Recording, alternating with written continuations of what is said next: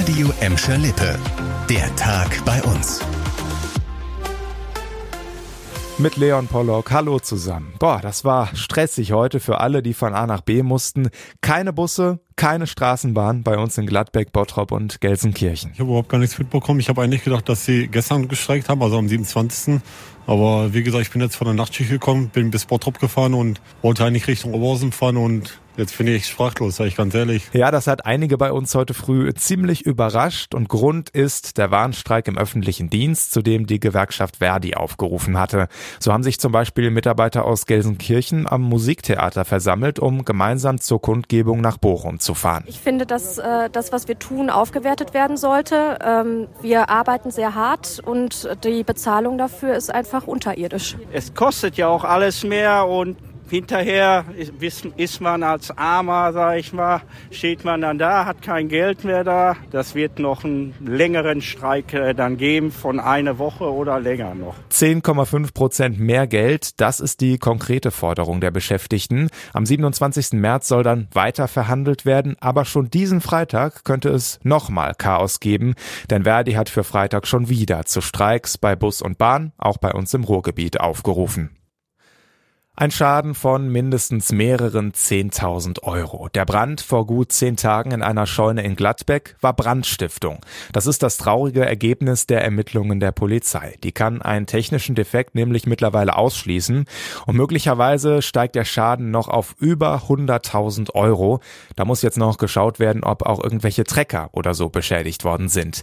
Verletzt wurde in Gladbeck niemand und trotzdem steigt jetzt die Sorge bei Landwirten vor weiteren solchen Taten, denn der Brand vor gut zehn Tagen reiht sich in eine ganze Serie von Vorfällen ein. Vier Brände dieser Art gab es zuletzt bei uns. Erst gestern hatten ja Strohballen am Overhagener Feld in Kirchhellen gebrannt. Die Polizei will noch nicht von einer Brandserie sprechen, auch weil die Ursache in Kirchhellen noch nicht geklärt ist. Ein großes Sportgeschäft am Zentro in Oberhausen. Das ist für viele eine gute Sache, weil man ja günstig und schnell Sportklamotten oder auch Geräte kaufen kann. Mit dem Auto kommt man auch gut hin. Ja, für die Städte Bottrop und Gelsenkirchen ist das aber nicht so cool.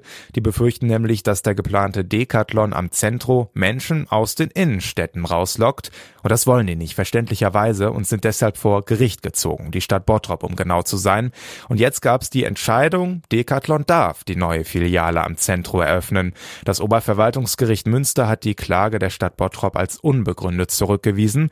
Allerdings haben die Richter auch gesagt, der Bebauungsplan, der muss nochmal angepasst werden. Laut WAZ soll der neue Decathlon deutlich kleiner als eigentlich gedacht werden, also zumindest ein Teilerfolg für die Kläger aus Bottrop. Eine Revision hat das Gericht übrigens nicht zugelassen. Auch dagegen könnte die Stadt Bottrop nochmal Beschwerde einreichen. Oder man nimmt es jetzt dann doch einfach sportlich und sieht das Ganze als Ansporn, die Innenstädte bei uns noch schöner zu machen. Und zum Schluss noch was Wichtiges für Schüler und Eltern der Don Bosco Schule und der Martin Luther Grundschule in der Feldmark. Da sind in einem Unterrichtsgebäude gefährliche Asbestfasern festgestellt worden und deshalb dürfen jetzt erstmal sechs Unterrichtsräume nicht mehr genutzt werden. Die Asbestwerte, die sind nach einem Schaden vorsorglich überprüft worden. Seit Mitte der 90er Jahre darf Asbest nicht mehr verbaut werden. Es steckt aber immer noch in jeder Menge Gebäuden. Nächste Woche sollen in der Feldmark dann weitere Untersuchungen folgen. Das war der Tag bei uns im Radio und als Podcast. Aktuelle Nachrichten aus Gladbeck, Bottrop und Gelsenkirchen findet ihr jederzeit auf radioemschalippe.de und in unserer App.